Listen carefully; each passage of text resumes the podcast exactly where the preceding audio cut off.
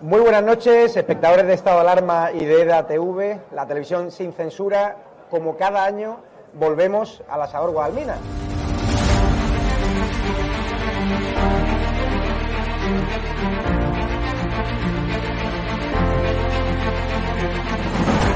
¿Por qué te gusta lo que hacemos? Porque decís la verdad. Está muy bien estoy muy contenta. Señora, ¿les ha gustado el programa? alcanzaron con un disparo en la cabeza a un compañero que era el jefe de la UEI y que como dice, no, es que ya han dejado de matar. Parece que Franco está matando todavía. Cuando vivía Franco, con la libertad de expresión, y ahora resulta que son ellos los que no nos dejan hablar a nosotros. Y hay que ir a por ellos. De defender causas que están silenciadas, los pequeños agricultores, los pequeños ganaderos, gente que nunca ha tenido un, un micrófono. Nosotros no nos hemos tomado nunca canapés en la sala VIP antes de entrar en, en un plato de televisión con monedero. Y yo simpatizo con estos pequeños grupos que reivindican algo, luego les puedo vender toda mi mercancía averiada. La historia del Partido Socialista Obrero Español es la historia del crimen y del latrocinio. O Sánchez o los que estamos aquí.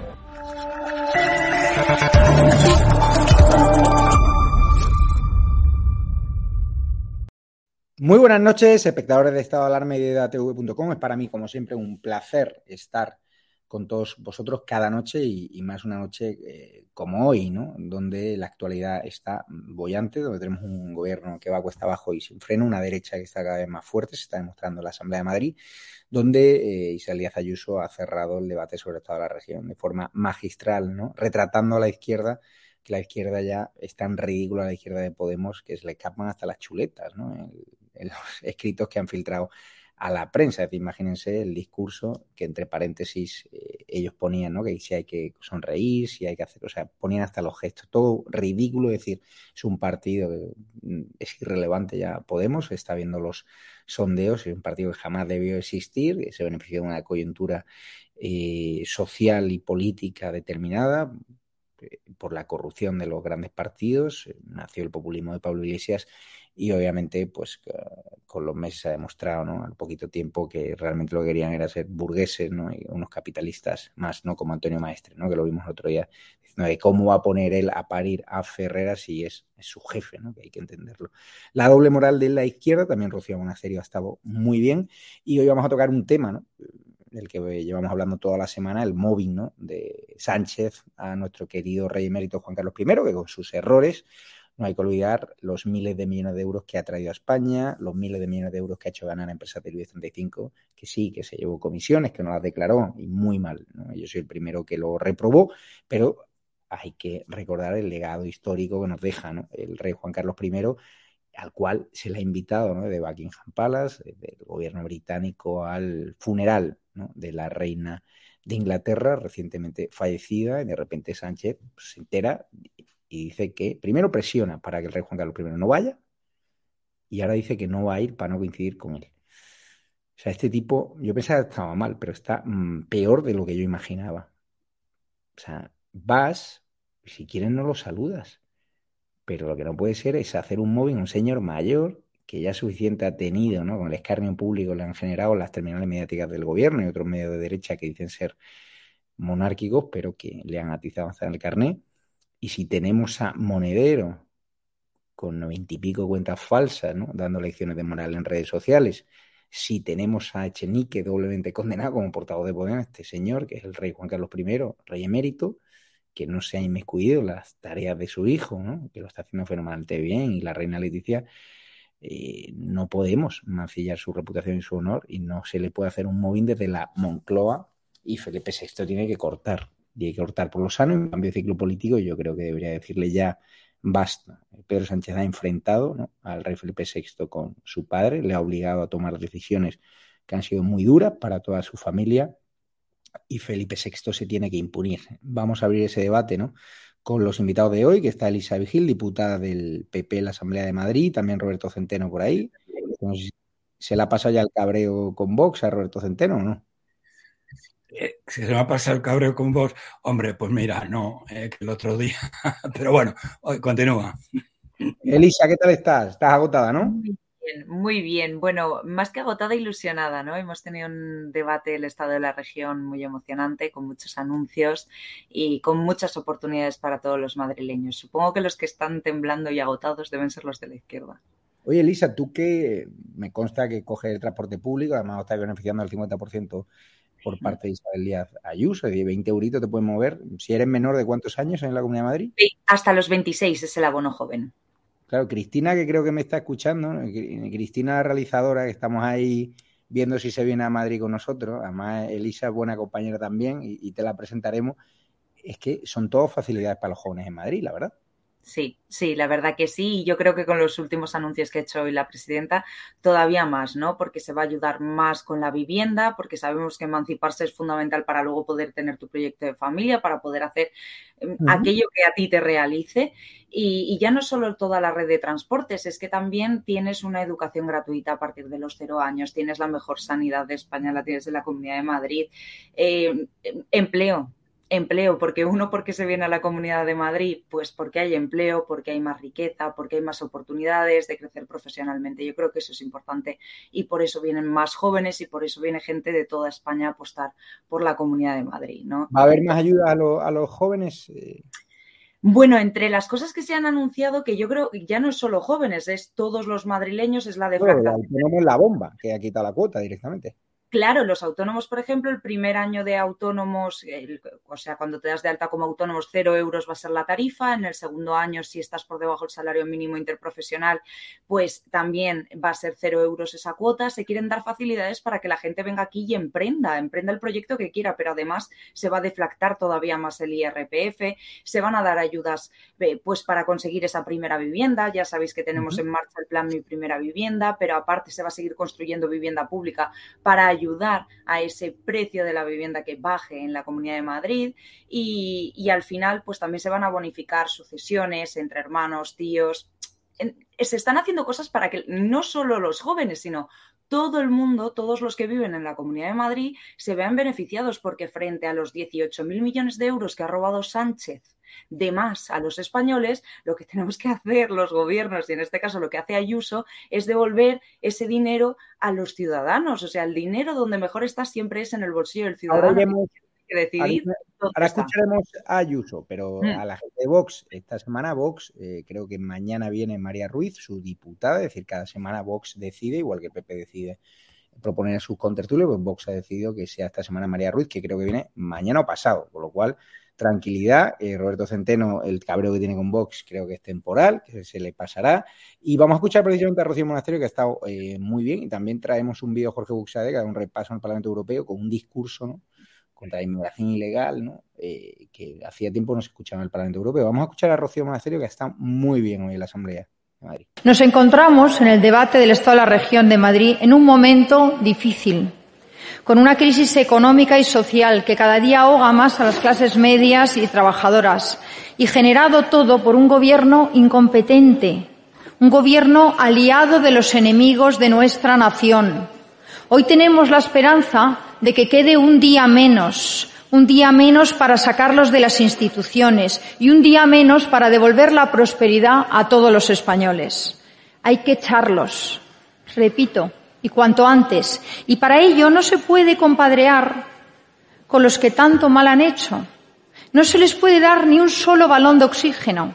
Hay que echarlos. Est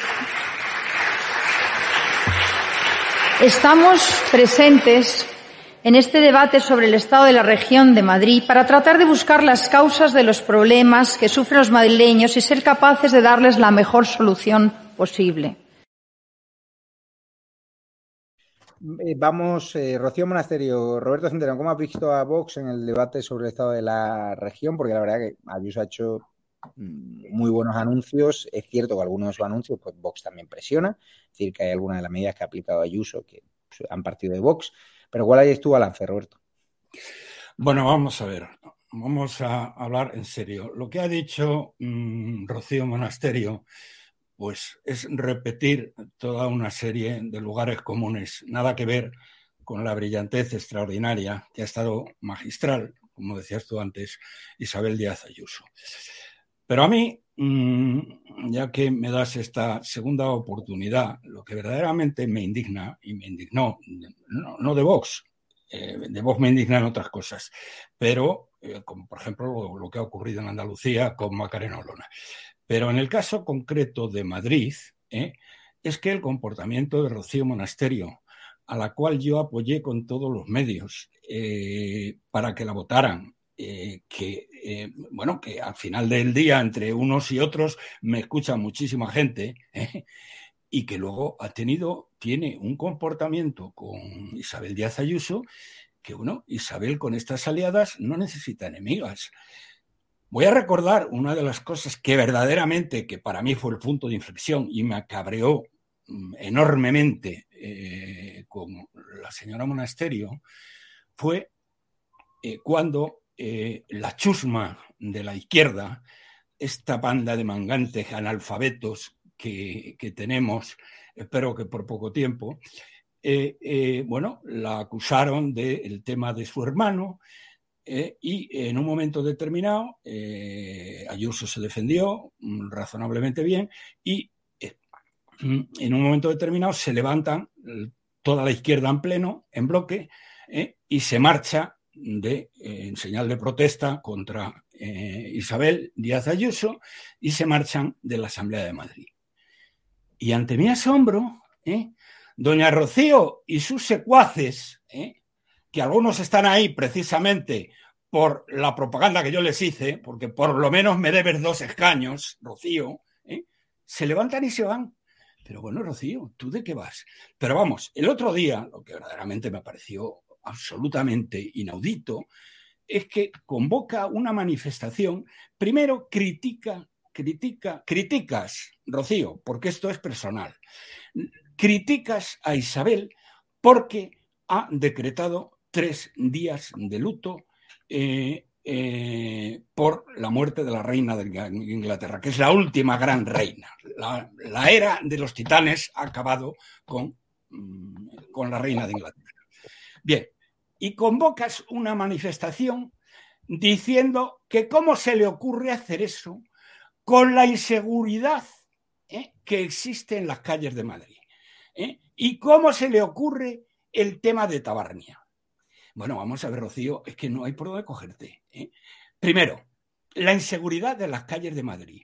Pero bueno, pero ¿cómo se te ocurre?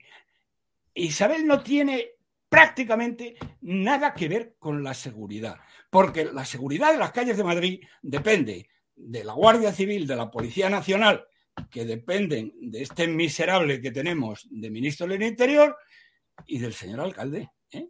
que pactó con la izquierda los presupuestos y nos engañó a todos los madrileños con el Madrid Central. ¿eh? Entonces, ¿cómo se te ocurre, Rocío, salir a la calle con la gente para protestar contra, contra Isabel? Por lo de la reina Isabel y lo de Tabarnia. Pero vamos a ver, Rocío, ¿tú sabes lo que es Tabarnia? ¿Eh? Es que no tienes ni idea. Tabarnia, que puede parecer como taberna, porque suena taberna, es el tema de Tarragona y Barcelona. Y si eso va adelante y el apoyo de Isabel Díaz Ayuso es crítico, ¿eh? eso acaba con el secesionismo en Cataluña, si fuera, si fuera adelante. ¿eh? Y eso debía estar en la hoja de ruta del Partido Popular, que no está ni se le espera. ¿eh? Entonces, ante dos hechos que son para aplaudir, hasta que te ardan las manos, tú sales con cuatro chalaos de Vox y dice, a ver qué va a decir ahora Centeno, según me explicó mm, tu colega Vito. Eh, vamos, tu... Ahora le he dicho a Vito que, a ver si entra a hacer la parte. Pero bueno, vamos a avanzar. que, entre Vito. Lo que te quiero decir, lo que te quiero decir es que ya está bien, porque dice, es que te metes como monasterio. ¿Cómo no me voy a meter? Vamos a escuchar a Vito. No hay por dónde cogerlo. Les voy a decir algunos chiringuitos. Un chiringuito es la Dirección General de Palancas 2030 del Gobierno, o la Oficina Nacional de Prospectiva y Estrategia de País a Largo Plazo, o la Oficina de la Bicicleta, que fue una PNL del Partido Socialista Obrero Español, o el Consejo Catalán de Fomento de la Paz, 22 ministerios, 803 asesores, de los cuales la mitad pertenecen únicamente a Pedro Sánchez, la Dirección General de Política Lingüística de Aragón, la Dirección General de Políticas para la Soberanía Alimentaria de Baleares y aquí está la mejor, director de la Oficina del Consulado Especial para la Alianza por la Nueva Economía de la Lengua en Moncloa.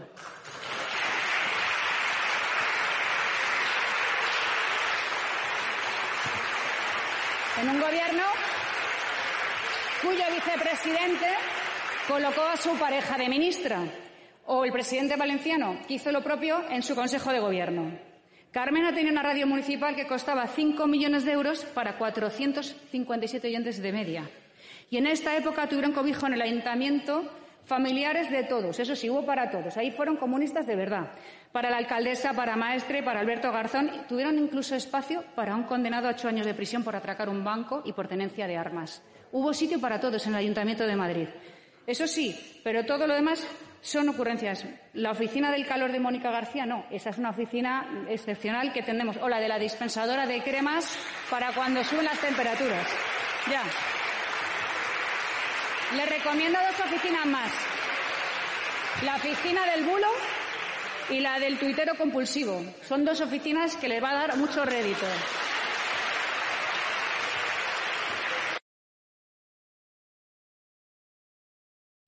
La verdad que el, el, nivel de Ayuso está muy por encima. Impresionante, impresionante. Ayuso es de Roberto, Roberto, cuando hay una diputada en sala hay que dejarla hablar. Venga. Bueno, vale, perdón, me callo.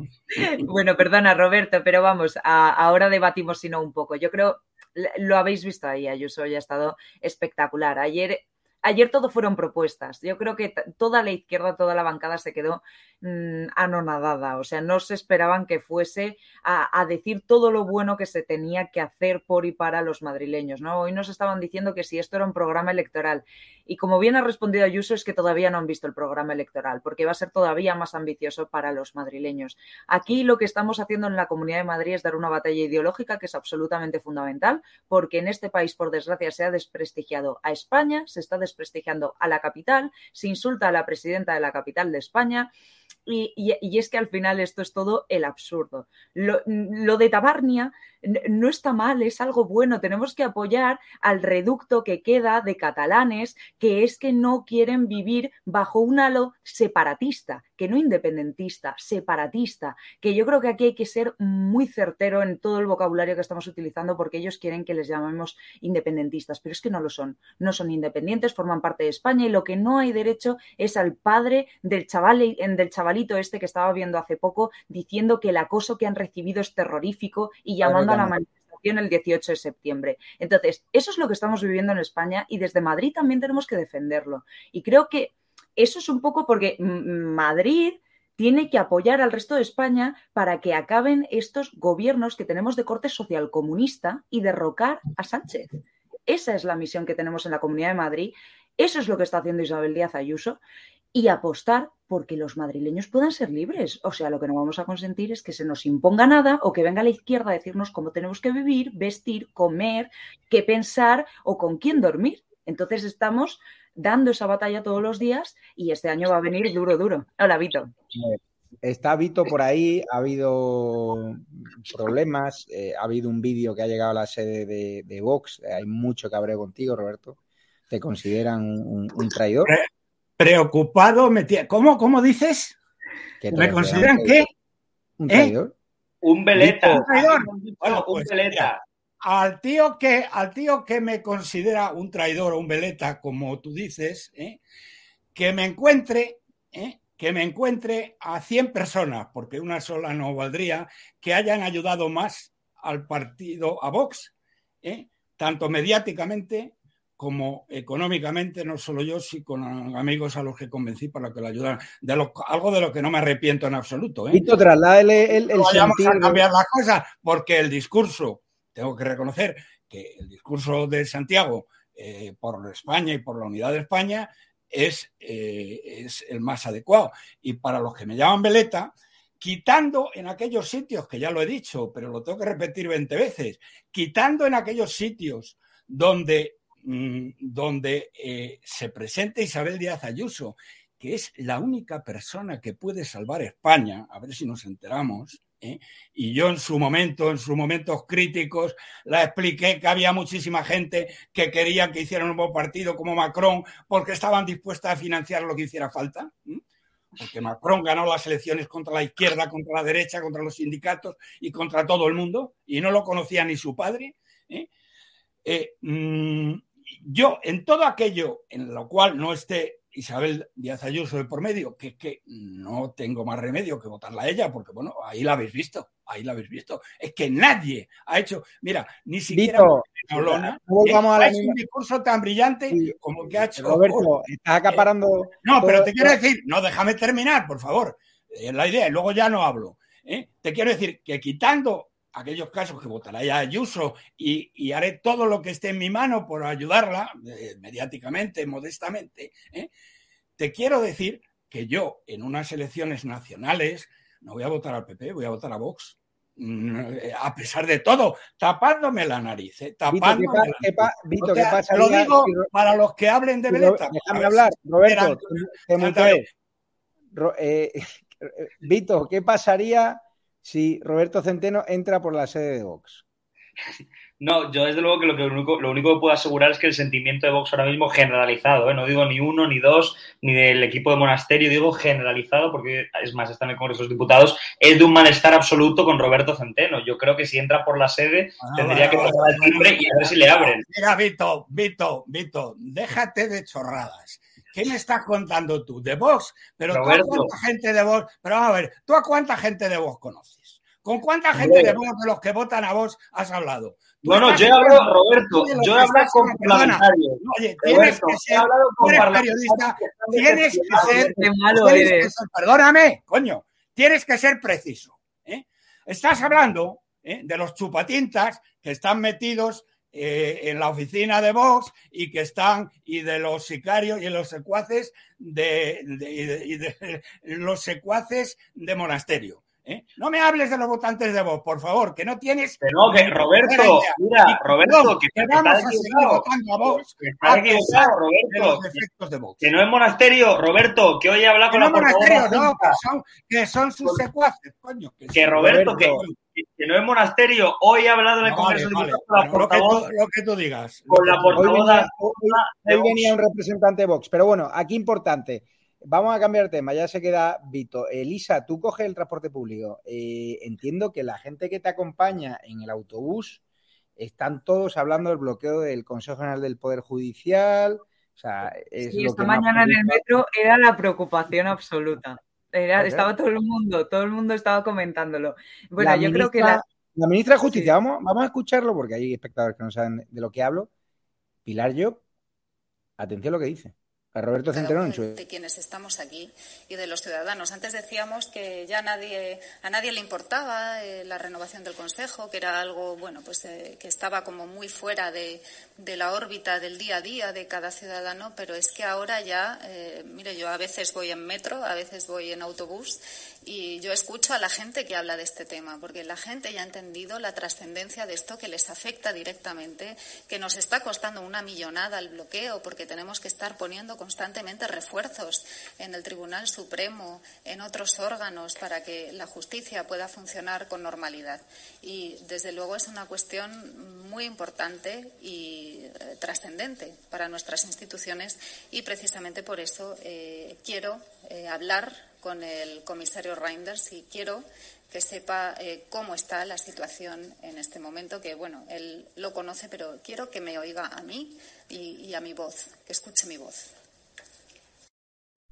Eh, Elisa, eh, ¿qué grado de credibilidad tiene la palabra de Pilar Job? No sé si ella que coge la línea autobús del Tribunal Supremo a la Audiencia Nacional. De- la- debe ser, de- debe ser, finalmente no está hablando de eso, debe- está hablando del precio de- de la debe luz, ser porque, alimentos. gira justo en la esquina, está todo junto, entonces cogerá esa línea de autobús porque justamente por esa calle no pasa ningún autobús. Entonces me parecería bastante curioso. Pero bueno, yo que soy usuaria habitual, porque no conduzco y siempre voy en metro, en autobús o en tren, eh, me parece absurdo lo que está diciendo esta señora. Esta señora, recordemos que no hace mucho estaba diciendo que si Ayuso interponía un recurso ante el Tribunal Constitucional, tendría que hacer eh, todo tipo de mm, entuertos para poder sacar una sentencia favorable. Es decir, estamos hablando de una señora que quiere meterse dentro del Tribunal Constitucional, del Tribunal Supremo y decirles lo que tienen que dictar. Es muy grave y que esta señora esté diciendo que los ciudadanos hablan de lo que pasa en el Consejo General del Poder Judicial, los ciudadanos de lo que están hablando en cualquier caso es que no llegan bien a fin de mes, es que la inflación está por las nubes, es que la cesta de la compra cada día cuesta más y es que resulta que estamos en la cuesta de septiembre, hay que comprar libros, hay que hacer una serie de desembolsos. Entonces, esta señora no vive en el mundo real, ella va en un autobús que supongo que es de Chupilandia porque es que la verdad no conozco ningún ministro que vaya en transporte público. Ninguno. Entonces, me parece un poco una desfachatez, por un lado, decir eso. Eh, en cualquier caso, supongo que irá en la Renfe tan maravillosa de Sánchez que tarda 15 minutos entre tren y tren, si tenemos suerte, o 20, 25, dependiendo de dónde estés, ¿no? Y si no se te queda el tren parado o si no vas en un tren que está al lado de un incendio a ver si se muere la gente de dentro del tren.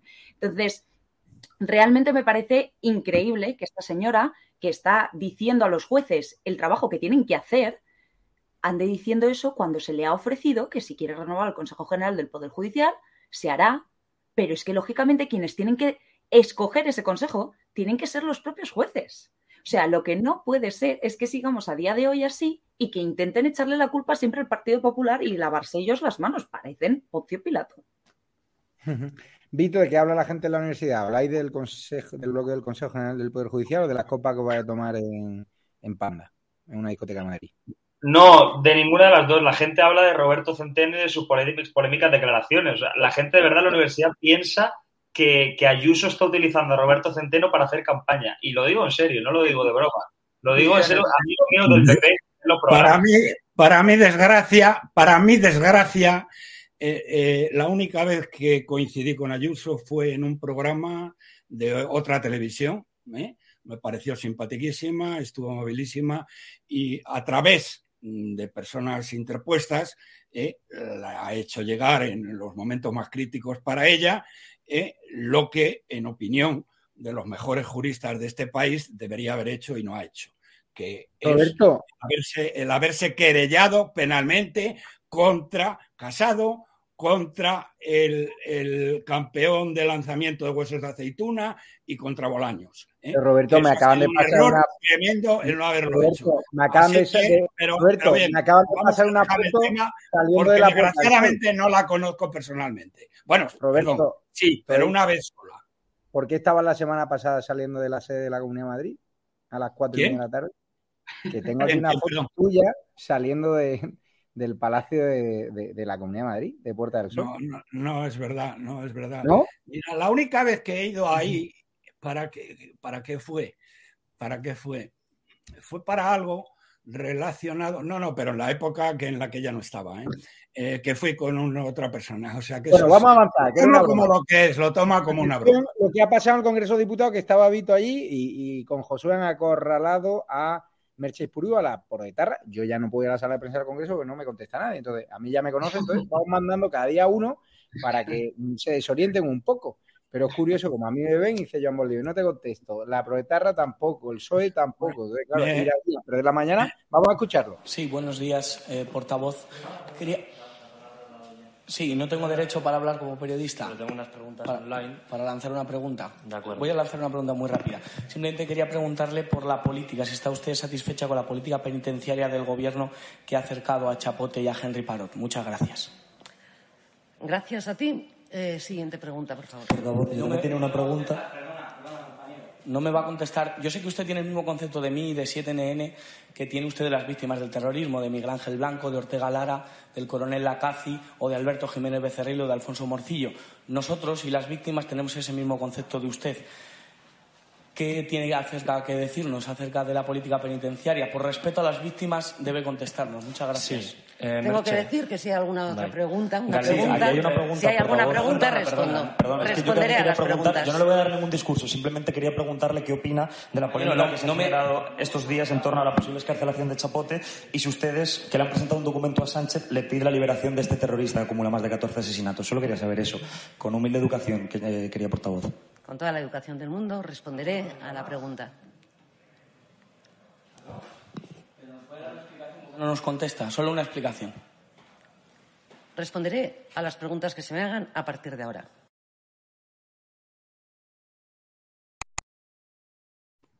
Bueno, eh, Vito, la cara de... Había periodistas quejándose, ¿no? Sí, sí, sí. Además, porque, bueno, no les gustaba que nuestro turno de, de preguntar o de intervención, llamámoslo así, pues nosotros intentáramos preguntar por algo distinto, ¿no? Que es lo que hacemos y es al final el contenido diferencial que ofrece este medio de comunicación. Y bueno, pues simplemente queríamos saber, ¿no? Qué opinaba de una política de escarcelación que es muy controvertida y nosotros creemos que es importante, ¿no? Que es un tema que hay ahora mismo sobre la mesa porque ya sabéis que, que Bildo presentó un escrito a Pedro Sánchez para intentar presionarle a la hora de conceder beneficios penitenciarios para los proletarras a los que ha acercado las cárceles del País Vasco y queríamos saber un poco más sobre ellos, que tampoco era una pregunta eh, ideológica, sectaria o comprometida para la portavoz, pero no ha querido responder y es más, además, pues nos sigue despreciando un día más a las ruedas de prensa y ya no es que no te responda a ti, es que no responda a nadie que tenga que ver con estado de alarma ni con este medio de comunicación, o sea que algo, algo temen de nosotros. Eh, Elisa, ¿te imaginas que tú en una rueda de prensa haces eso? O Ayuso o Alfonso Serrano, contestáis a todos. Y Vox también contestamos a todos porque es nuestro deber, porque creemos en la libertad de prensa, porque creemos que la prensa es importante y que todos se merecen un respeto. Me parece increíble mmm, que una diputada que trabaja para todos los españoles, no solo para los de País Vasco, que eso debería tenerlo esa señora en cuenta, nos responda a un medio de comunicación. Además, una pregunta que creo que viene bastante al cuento, ¿no? Ayer Ayuso lo dijo, todas aquellas personas que sean víctimas del terrorismo que estén en la Comunidad de Madrid van a recibir las máximas distinciones en un acto en el que no va a estar Bildu. Es decir, a eso es a lo que se aspira en la Comunidad de Madrid. Pero claro, cuando tenemos un gobierno que a lo que se ha dedicado es a blanquear eh, a Bildu, que realmente es, como digo yo, ETA sin metralleta, pues me parece. En fin, tenemos aquí lo que mmm, los españoles han querido, en parte, ¿no? Porque esto es un reflejo y esto es lo que se está alimentando por parte de ciertas instituciones y por parte del Gobierno de España. Si la gente no quiere esto, no tiene que votar ni a Sánchez ni a nada que se le parezca a Sánchez, que es todo lo que está en esa bancada, ¿no? Entonces, Roberto, me parece hmm. terrorífico. Eh, la gente está poniendo a parir, bueno, no, eh, están criticando a Vitu porque le ha llamado quería portavoz. Tú, si te enfrentas a una proetarra en esa sala de prensa, Roberto, bueno, a, a, ti te echan del Congreso las primeras de cambio. No sé qué le dirías. Si tú muy probablemente, muy probablemente. Pero mira, si no te importa, eh, es que hay una cosa que no me resisto. Es, eh, no volvamos es, a otro tema. Es que no me has preguntado. Eh, la, me sacas a la, analfabeta sectaria que se ríe de todos los españoles, ¿eh? de ministra, ¿eh? Y déjame decir algo al respecto, porque claro que se ha reído de mí, se ha reído de mi familia y se ha reído de todos los españoles de bien, que lo hayan entendido. Porque vamos, que esta individua que no se baja del coche oficial desde que, desde que se subió a él. Eh, que diga que va en metro es una, o en autobús es mmm, de broma. Que diga que en el metro, en el autobús, donde lo único que se habla es del coste de la vida, ¿eh? de cómo los alimentos han subido no el 10,5% del IPC, sino el 13,8% que han subido los alimentos en el mes de agosto, y diga esto, esta mentecata, no hay por dónde cogerlo. Pero hay una cosa que sí le quiero pedir a doña Elvira, eh, a doña Elisa, perdón, Elisa. Elisa, vamos a ver. Mira, esta tía ha dicho una cosa que sí es importante. Ha dicho que va a ir a ver a un mangante, eh, que bueno, que me suena bastante, porque son todos una panda de golfos, de la Unión Europea, que están todos comprados, porque la Unión Europea, mejor dicho, la Comisión de Bruselas es eh, la, la eh, digamos, la, la organización burocrática más corrupta del mundo mundial. ¿eh? más corrupta del mundo mundial. Y eso no lo digo por decir, porque lo he tenido que vivir en mis carnes. Son una panda de corruptos. Bueno, esta señora ha dicho que va a ir a ver al responsable de estos temas para decirle esto mismo, que en los autobuses, en el tranvía, en, todas las tertulias, se habla solo y exclusivamente del de Poder Judicial. ¿eh? Y este tío no va a tener a lo mejor otra otra versión. Entonces, ahí, Elisa, te pido que les digas a tus muchachos, vamos, a la gente que conozcas del de Partido Popular y a los señores de Vox, Vito, Vito, a tus amigos de Vox, que en vez de hablar de mí. No, no, el que votas a monasterio eres tú, Roberto, Que vayan a Bruselas. Que el vayan votas a monasterio eres tú. Bruselas, eh, yo he ido a Bruselas cuando he tenido un tema que discutir allí, me he gastado mi dinero en abogados y he tenido que pelearme con ellos. Pero yo en este tema ni entro ni salgo. Es decir, que los de Vox, ¿eh? en vez de hablar de mí, que vayan a Bruselas y le expliquen a este tipo, ¿eh? que es un corrupto, ya te lo puedo decir, que lo que dice esta señora no hay por dónde cogerlo. Eso sí es importante. Elisa y Vito. Eso sí es importante, que Pepe y Vox no se lo tomen a broma, como, bueno, yo no me lo tomo a broma, me lo tomo como una ofensa personal que esta indocumentada ¿eh? diga que eh, los españoles no hablan de otra cosa en el autobús. ¿eh? O sea, eso es un insulto. Roberto, tenemos que, tenemos que avanzar. Vamos al tema central. El rey, Elisa Vigil. resulta que Sánchez quiere hacerle móvil. Por cierto, había un tema que se nos había olvidado, este, el discurso de Podemos. Eh, sus consejos sobre cómo gesticular con sonrisillas socarrona han pasado ¿no? el discurso a la prensa y eh, eh, tienen entre paréntesis que todo es un teatro, que todo es un guion. Es decir, supongo que habéis hinchado de reír, ¿no? Bueno, bueno, ha sido. Vamos a ver. Me acuerdo cuando se rieron de Rajoy en su momento con su fin de la cita, que por lo menos fue muy gracioso el fin de la cita. Pero esto es, ha sido puro teatro, es decir, es que les tienen que decir hasta qué cara tienen que poner porque no saben si realmente lo que se está leyendo, cómo entenar o cómo realmente preocuparse, eh, muy molesta en tu actitud, más enfadada, tal. O sea, eso, eso es como funciona Podemos. Hombre, estaba claro que Podemos funcionaba mal, pero lo que no imaginábamos es que venían con prospecto o con instrucciones en dentro de un discurso para saber cómo tienen que ir gesticulando, etcétera. Eh, me parece absurdo. Bueno, Alfonso Serrano ahí les ha dado, la verdad, en su última intervención un buen golpe, pero esto es la definición de lo que es la izquierda en este momento en nuestro país. O sea, sin más puro teatro, esto es mentira. Ellos con tal de mantenerse ahí, eso es lo triste. ¿Les importan los madrileños? No. ¿Traen alguna propuesta? No, vienen a rebufo, porque como Ayuso ha propuesto todo, todo, todo, todo, y nada de lo que ha propuesto es malo, no pueden decir absolutamente nada. Entonces lo único que pueden intentar es atacar. Eso es lo triste que estamos viviendo, pero proponer o preocuparse por los madrileños, de eso no hemos oído nada, ¿no? Eso sí, insultar, vejar, luego decir, no, es que me insultas a mí. Es que tienen un feminismo además muy rancio porque si tú les dices algo a ellas, prepárate porque eres la peor calaña y vamos a hacerte una campaña en contra y porque además eres tonta y eres incapaz, pero como eso sea a la inversa y tú les digas, oye, pero esto de qué vas, eh, o sea, ellas son ángeles, feministas, no te puedes meter con ellas. Eso sí, su feminismo es pues de izquierdas y solo defienden a mujeres de izquierdas, las de derechas quedamos fuera, Ayuso queda fuera, toda la bancada del PP queda fuera y, esa es la realidad que estamos viviendo. La Vamos verdad, con el mobbing. Vamos con el mobbing. ¿Qué te parece la actitud de Pedro Sánchez que ha dicho que no va al funeral de la reina de Inglaterra? Por, por no coincidir con el rey emérito, que no está investigado ni condenado y que ha sido invitado a título particular por parte de Buckingham Palace por su papel y sus relaciones, obviamente, que tuvo con Isabel II, porque eh, el rey emérito, con sus virtudes, con sus efectos, con sus errores, aporta mucho más a nuestra historia democrática ¿no? que, que Pedro Sánchez. ¿no? Y ahí también tu opinión ¿no? sobre si era necesario tres días de luto en la Comunidad de Madrid, yo considero que no, sobre todo porque no hubo tanto día de luto para determinados atentados terroristas, pero bueno, Supongo que tendrá su explicación, que solo lo habrán considerado, no sé si un guiño al pueblo británico, no lo sé.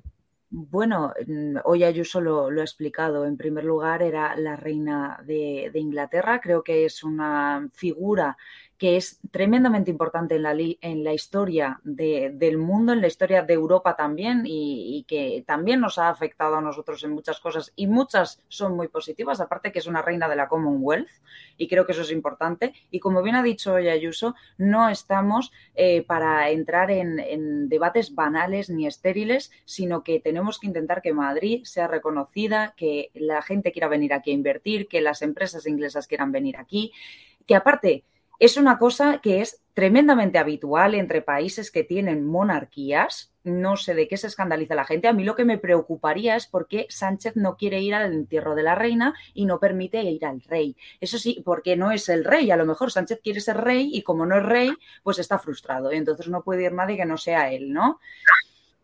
Creo que eso es lo preocupante de todo esto, ¿no? Que, que al final nos están despistando de los principales temas con estas pequeñas cosas que realmente no tienen tanta importancia. Hoy se nos acusaba que durante el COVID no se habían tenido días de luto y que a la reina sí, cuando en la Comunidad de Madrid se decretaron más de 70 días de luto por las víctimas del COVID. Por poneros un ejemplo, pero es que aparte, o sea, con esto despistas a la gente del problema verdadero que es la inflación, 18.000 millones de euros que ha robado Sánchez a todos los españoles recaudando de más eh, y que las familias no llegan a fin de mes, que nos están queriendo poner una temperatura de 19 grados este invierno y 27 grados del aire acondicionado y que quieren que apagamos las luces de los escaparates a las 10 de la noche, que nos están interviniendo como en 1984. O sea, el libro de George Orwell se está haciendo realidad y eso es lo que la gente debería estar centrada y no en que si Sánchez quiere ser rey, no quiere ser rey o lo que le hace al rey emérito, que el rey emérito debería hacer lógicamente como rey emérito y como familiar de la reina ir y ya está. O sea, ¿y quién escucha a Sánchez? Si es que Antonio cada vez tiene menos palabra ni menos poder de nada. Eh, o sea, Antonio no puede de, todas formas, Ayuso no está muy centrada tampoco, ¿eh? que es lo que le recriminaba yo el otro día a Roberto, porque Elisa, tú, siendo realistas, tú dices que Ayuso tiene que estar con los problemas del día a día o que el gobierno o la izquierda están despistados y te doy la razón, ¿no? Con que Pedro Sánchez está pensando en si debe ir o no, pero es que Ayuso es lo que le dije a Centeno el otro día y, porque y por lo que yo creo que no estaba siendo justo, porque estaba pensando en disolver la oficina del español, que fue un auténtico fracaso y, de hecho Tony Cantó se ha largado ya de allí y no quiere saber nada, en que eh, parece ser que Ayuso está más centrada en, ser, en ir a para ser investida de Tabarnia que en la cesta de la compra, o por ejemplo en dar el pésamo a los británicos que tienen invadida Gibraltar. Y es lo que decía yo, por eso decía que Rocío Monasterio estaba más pendiente de lo que les sucedía a los madrileños y tratando de defender la seguridad en los barrios. Y por eso Roberto Centeno ha sido criticado, porque no ha sido justo y ha alabado otra vez de nuevo a la presidenta y dándole elogios que no necesitaba y que yo creo que demasiados tiene ya Roberto, cuando tú has sido un votante de Rocío Monasterio. Y es lo que yo, yo te digo, Elisa, que Ayuso también tiene que centrarse en cierta medida. Vito, mira, tú, que vienes mucho a la asamblea, o sea, súper breve. Sabes que ¿eh? justamente Ayuso es una política que no es que solo se preocupe por los madrileños, se preocupa por todos los españoles y se dedica a dar todas las batallas ideológicas. Y esta es una batalla más, porque no reconocer a un rey en otro país quiere decir que tampoco estamos reconociendo entonces la monarquía en nuestro propio país. que reconozca la españolidad de Gibraltar, lo primero. Perdona, perdona, perdona. Pero, perdona, o sea, esos asuntos cuando estemos en el gobierno estatal empezamos a hablar de Gibraltar si te apetece, pero es que competencia del gobierno estatal es decretar lutos, es que no es competencia de Ayuso decretar lutos, es competencia del gobierno estatal. Si queremos hablar de, del gobierno a nivel nacional... no es competencia, por supuesto que tiene esa competencia como comunidad autónoma de decretar lutos, eso es un bulo, Vito, y lo sabes porque se han decretado más lutos en la comunidad de Madrid. Entonces, eso es un auténtico bulo. No, hay, un decreto nacional que autoriza... A ver si te enteras, coño. Eres periodista y no te enteras de las cosas. ¿Cómo puedes decir, después de lo que te expliqué el otro día, eh, que la Comunidad de Madrid tiene la facultad de hacer eso?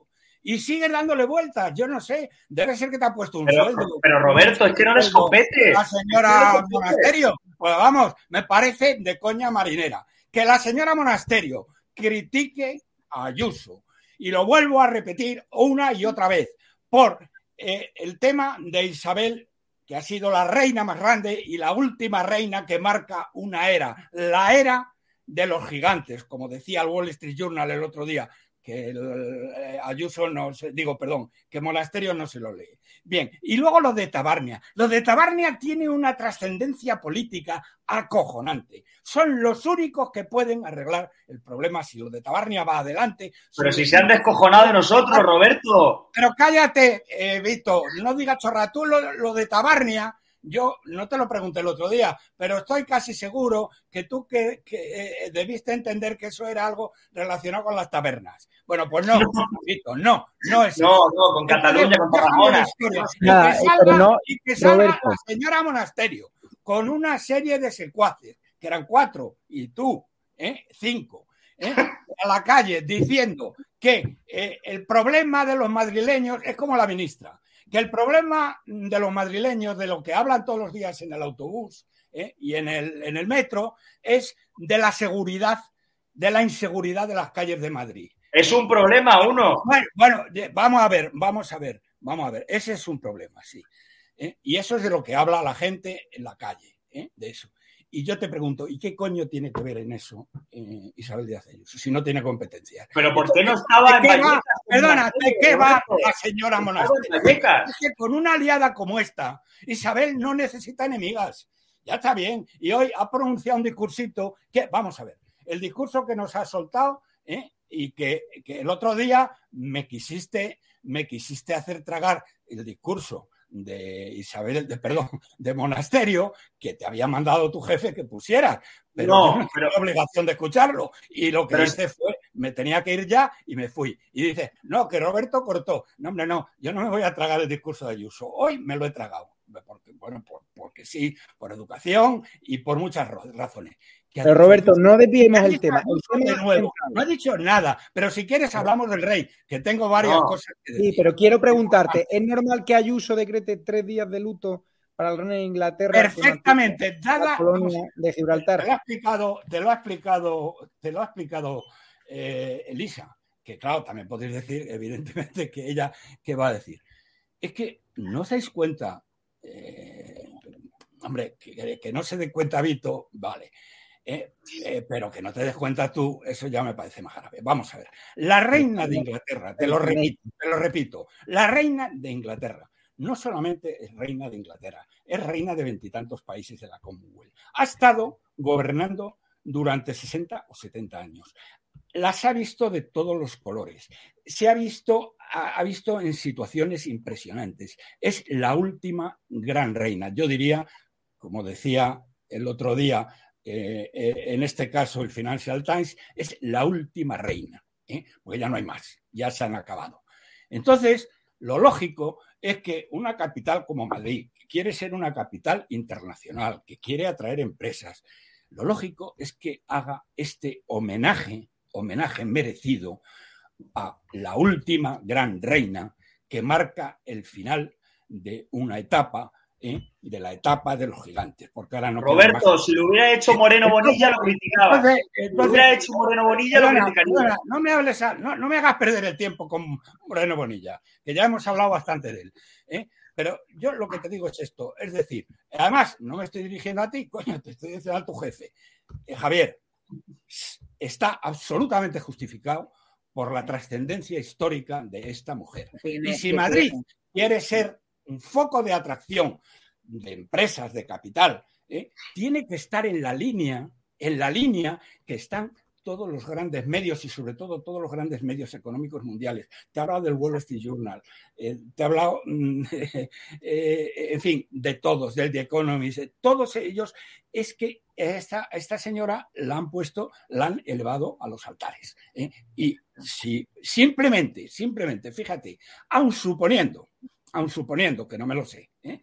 no me lo sé, esto que Isabel Díaz Ayuso, pues no la tuviera aprecio personal, que no me lo creo, porque es lo suficientemente inteligente para saber la valía de esta mujer, ¿eh? aunque no fuera solo más que por el interés de Madrid y de los madrileños, tendría que hacer lo que ha hecho. Porque esto, esto atrae a la gente, sabe que Madrid es una ciudad que está gobernada por una persona que sabe valorar. Pero a ver, eh, Roberto, eh, eh, ¿qué te ha parecido Pedro Sánchez que el móvil que le está haciendo al rey Juan Carlos I, que no quiera ir ahora al funeral para no ahí, ahí, quería, ahí quería hablar. rápidamente, un minuto y bueno, vamos a ver, muy rápidamente, no, muy, muy rápidamente. Pero sí, es que no. No tan rápidamente que no me pueda explicar. Un minuto. Bueno, él, no, no me digas un minuto.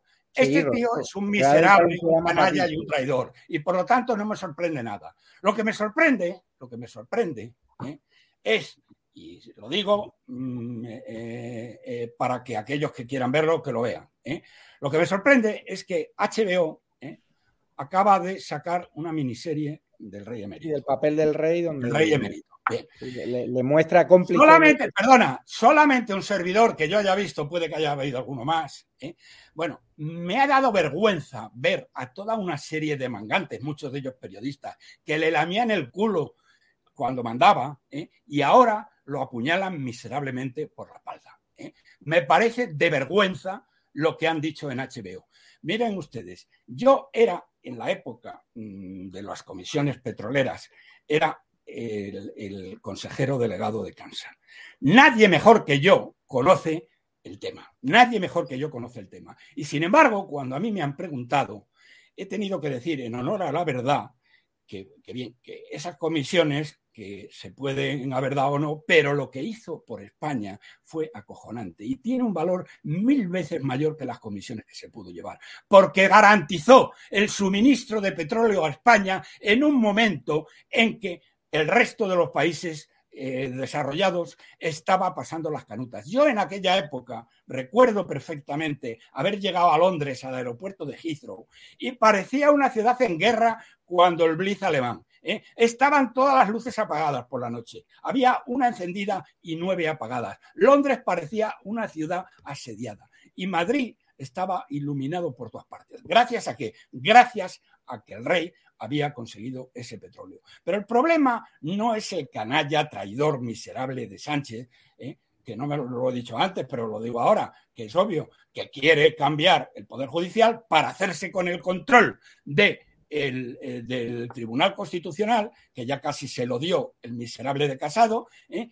y a partir de ahí se han acabado las elecciones en este país, porque serán elecciones telemáticas que controlará Indra.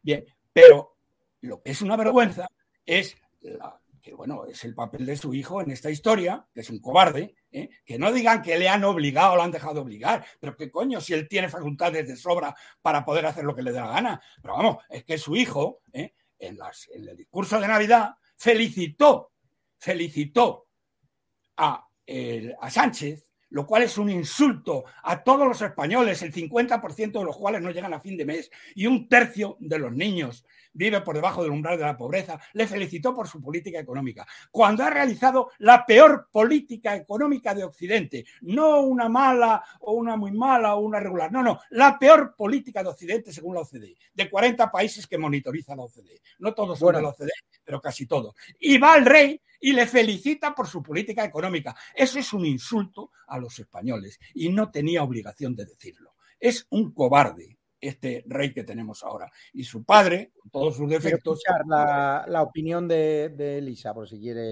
Mientras cargo un, un, momento de la entrevista que está haciendo Sánchez, que ahora mismo tiene Sánchez, pues cuatro gatos en Twitter. Están siguiendo 166 personas en Twitter en directo la entrevista que está haciendo la entrevista masaje de Lechero Fortes en el 24 horas. Yo creo que es sinónimo, ¿no, Elisa, de que la gente de este tipo mm, no lo quiere ni en pintura, ¿no? O ¿no? Llegó a Sevilla y poco más y le tiran el tranvía a la cabeza a los sevillanos, porque luego él se graba en un tranvía que realmente no, e, o sea, estaba vacío y con afiliados del PSOE. Y luego ha tenido que hacer un inicio de curso en la Moncloa en la que ha llevado a todos los afiliados del PSOE a una nueva Greta Thunberg española que yo no conocía hasta el otro día, etcétera, etcétera. O sea, que se ha tenido que montar en su propia fiesta porque es que no le soporta a nadie. Es decir, no puede salir a la calle. Eso es más que evidente. También aprovecho aquí para decir a Vito que cómo puedes decir que Ayuso no se preocupa por los madrileños cuando lo único que se está haciendo desde la Comunidad de Madrid es preocuparse por los madrileños y por los españoles. No, yo no he dicho eso. Yo he dicho que no está centrada en los problemas reales, porque Monasterio claro que está. Vito, perdona una cosa. Ayuso sí que está centrada. Ayuso vino con una retaíla de propuestas para todos los madrileños para mejorar su vida, porque deflactar la tarifa del IRPF, que los autónomos no tengan que pagar el primer año cuota de autónomos y que el segundo año, si no superan el salario mínimo interprofesional, no lo tengan que pagar, eso es bueno para todo, es bueno para ti y es bueno para todos aquellos que quieren emprender apostar por la natalidad, apostar por esa serie de cosas, es que es bueno, entonces no digas que no se está centrando en los problemas que tienen los madrileños, porque creo que no hay política en estos momentos en España que más centrada esté en eso, que es en los problemas de sus madrileños. Que, que, es que, Vito no coge el metro, Vito tiene 20 años, pero él no coge pero el metro. Pero coge el metro, me parece muy bien, como le toca, como le toca pero no lo coge. O sea, yo, yo, yo lo cojo, o sea, uso el transporte. Pues que, que, lo coja. De todas maneras, Vito, Vito, dile a Monasterio que hoy, hoy ha hecho unas propuestas acojonantes que yo estoy con la boca abierta todavía de las propuestas concretas que ha hecho la Monasterio. dile de mi parte ¿eh? que me devuelva los dos escaños que consiguió gracias a mí. Que me los devuelva. Vamos a que... la, la, expresión, salvo una invasión zombie, creo que este gobierno ha tenido que enfrentarse a situaciones absolutamente inéditas, como es una pandemia, la peor pandemia en los últimos 100 años. Yo mm, recuerdo y mucho uno de los homenajes que hicimos eh, hace dos años a los profesionales sanitarios fallecidos por la pandemia. Y me reuní cara a cara con eh, casi 100 familiares de profesionales sanitarios que fallecieron. Y tuve que escuchar cosas muy duras que, decían a su presidente, al presidente del gobierno, de incomprensión por la falta de medicamentos, por la falta de material sanitario. Y en ese sentido yo lo que quiero trasladarle a los españoles es que este gobierno lo que está haciendo es, ante la pandemia y ante la guerra, defender siempre defender siempre a la clase media y trabajadora y sobre todo a los colectivos que han, venido más, han devenido más vulnerables. Y esto es muy importante porque, porque en muchas ocasiones los ciudadanos pueden pensar que la democracia no funciona porque cuando son llamados a las urnas votan pero no eligen a los que realmente deciden. Por eso es muy importante dejar las cosas claras a esos poderes que, por supuesto, influyen, que están en su legítimo derecho de influir, pero que no pueden. ¿Qué te parece, Lisa? Eh, una invasión zombie. Zombie se va a quedar él cuando le echemos. por tirarme el agua por encima. Vamos a ver, poco más y llora. Eh, el señor Sánchez, aparte de utilizar los medios de comunicación para lo que a él le interesa, 1984 y su gran hermano bien montado, es que está haciendo una serie que estamos pagando todos los españoles mm. para él blanquear su imagen, que la única vez que se ha subido a un ave ha sido para grabar esta serie porque en lo demás va en Falcon porque hace 15 viajes de Falcon al mes. 15 viajes al mes, cuando la media de los anteriores presidentes era 3. ¿Eh? Entonces, de verdad, yo me parece, para, me parece paranormal lo que estamos viendo los españoles. Y esto es lo que acaba de salir del señor Sánchez por televisión, que poco más y llora. Eh, está claro que todos hemos vivido una situación terrorífica, en pandemia, ha sido todo terrible, etcétera pero él ha tenido la oportunidad de hacer las cosas bien y ha ido a rebufo de la Comunidad de Madrid y de lo que decía Ayuso y no tenemos la culpa al resto. Entonces, ahora que venga a llorar, ahora que venga a blanquear su imagen, ahora que venga a coger el ave, a hacerse una serie para que todo el mundo vea lo bueno que es, me parece eh, Venezuela 2.0, o sea, cómo blanquear a un líder para seguir en el poder hasta que él sea rey de Europa, porque Sánchez lo que quiere ser es eh, eh, rey de Europa es que todavía la gente yo creo que no se ha dado cuenta. Si le diésemos una corona y, un cetro, iba él encantado de la vida con su capa corriendo por Madrid. Eso es lo triste de todo esto, que él quiere ser rey, no quiere ser presidente, quiere ser rey. Y claro, ver cómo intenta llorar, cómo intenta que los españoles nos compadezcamos de él, cuando los españoles somos los que lo estamos pasando mal por su culpa, por cerrar, cuando no tenía que cerrar, con un cierre inconstitucional, que no ha pedido perdón nadie de ese gobierno por cerrar inconstitucionalmente España, por cerrar negocios y por hundir familias, me parece lo más asqueroso y de visión paranormal que hemos visto en años. Pues nada, nos despedimos ya. Roberto Centeno, gracias Elisa Vigil y Vito. El jueves le mandamos con Macarena Olona allí, eh, que se va a liar en la universidad, donde están todas. Hombre, Roberto, Macarena te cae mejor, ¿no? Que Monasterio, por lo que tengo entendido. Hombre, bueno, a Macarena le he ofrecido, desde aquí, le he ofrecido, eh, le he ofrecido una cosa que no sé por qué razones no ha contestado, que era muy sencilla. Es, mira, yo te, financio, te financiamos una serie de personas, que somos todos fan de Isabel de Ayuso. Te financiamos, eh, te financiamos una encuesta, una encuesta de uno de los mejores encuestadores de este país, ¿eh? para saber qué pasaría en la comunidad valenciana si te presentas tú como aspirante a la presidencia de la Generalitat y, eh, eh, seguir como alcaldesa de, alcaldesa la financiamos. Y a la vista, a la vista de lo que salga en esa encuesta, que va a ser una encuesta seria y con un más menos 1% de error, ¿eh? tú decides lo que haces. Porque verdaderamente la putada que te han hecho en Andalucía no tiene nombre. Mm. Pues vamos a pedir. ¿Me dejas decir una cosa? Nos tenemos que ir, ¿no? El de votantes del PSOE que no está conforme con las subidas de impuestos. Y mi pregunta es: ¿y qué coño hacéis votando al PSOE? Esa es la pregunta, que cómo los sondeos que vemos, cómo hay, Roberto. cómo hay gente que todavía vota al PSOE. Un abrazo a todos. Eh, gracias, un abrazo gracias a, todos. Y atención, muy importante, si quieren contenido en exclusiva, regístrense en edatv.com, que lo pueden ver en la web, edatv.com, y tenéis los distintos temas, a la carta, podéis verlo en directo, como queráis, con los distintos temas que más os gustan, los distintos canales, si bajamos un poquito, pues podéis ver los distintos canales que tenemos, de todo tipo de temática, Daniel La Calle, Roma Gallardo, tecnología, historia. Si nos queréis ayudar, le dais al botón de colabora, que es un botoncita azul, y os podéis hacer socio y tener acceso a privilegios de todo tipo o eh, una donación puntual, ¿no? Vía TPV y es una forma de ayudarnos. Que no queréis pasar por edatv.com, o registráis en la web y descargaros las app por lo que sea, muy importante. Algunos me preguntáis, no queremos registrarnos, no queremos dejar nuestro dato. Es importante porque nos están echando de todas las redes sociales, de contactar con vosotros, ¿no? Saber lo que pensáis, eh, enviar las convocatorias, los programas. Vienen próximas semanas donde vamos a anunciar un fichaje que a la gente de Vox le va a encantar. Y lo dicho, también tenéis una cuenta bancaria que podéis ayudarnos de Ibercaja, donde la veis en pantalla. A ver. Es 72 2085 9298 7803 3043 1954. Ya sabéis los costes sociales a los que nos enfrentamos.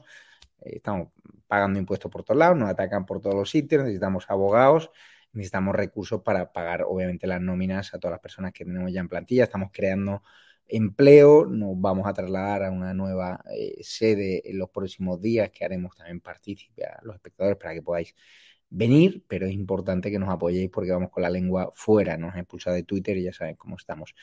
También otra forma de ayudarnos, eh, Bizum 678-566-760. También otra forma de ayudarnos es edatv.news, donde os metéis en la página web, edatv.news, es sencillo, y ahí estamos abriendo porque ha arrasado Santiago Ascal Sueco las urnas. Ya sabéis lo que ha pasado en Suecia. La derecha ha ganado, eh, un país azotado por la inmigración ilegal, por un montón de problemas similares a los que tenemos en España. Y allí no se andan con chiquitas, como tampoco se van a andar con chiquitas en Italia, donde este fin de semana Giorgia Meloni podría ser podría ser nombrada o elegida presidenta primera ministra de Italia, algo muy importante porque mm, se podría generar un efecto de imitación y podría beneficiar a Vox, un partido necesario a España. También Cristian Seguila ha ganado a Mónica Oltra, le denunció por injurias y calumnias, el aviso de Feijó sobre el IVA y distintas informaciones de Vox, del Partido Popular, de temas que no os cuentan en otros medios de comunicación. Es muy importante el apoyo, seguimos haciendo las preguntas que nadie hace y yo os quiero trasladar todo mi cariño, mi gratitud. hay veces que uno hace bien las cosas, otras mal, pero al menos ponemos la voluntad y nos estamos matando por echar a Sánchez, que es nuestro objetivo. No caigamos en las peleas si tú eres más de un partido o de otro, no. Aquí nuestra línea editorial es apoyar a los dos partidos de derecha a echar a Sánchez. Que el señor Feijóo pacte con eso, me tendrá enfrente. Pero por ahora le está dando hasta en el carnet. Vox, por supuesto, le va a dar y le seguiremos apoyando y ahí vamos a estar siempre. Así que mm, el fichaje se va a hacer público en los próximos días una persona muy importante, referente para la audiencia de Vox, que vais a tener dirigiendo espacios importantes de esta cadena. Un abrazo y os queremos y gracias a Cristina por la realización.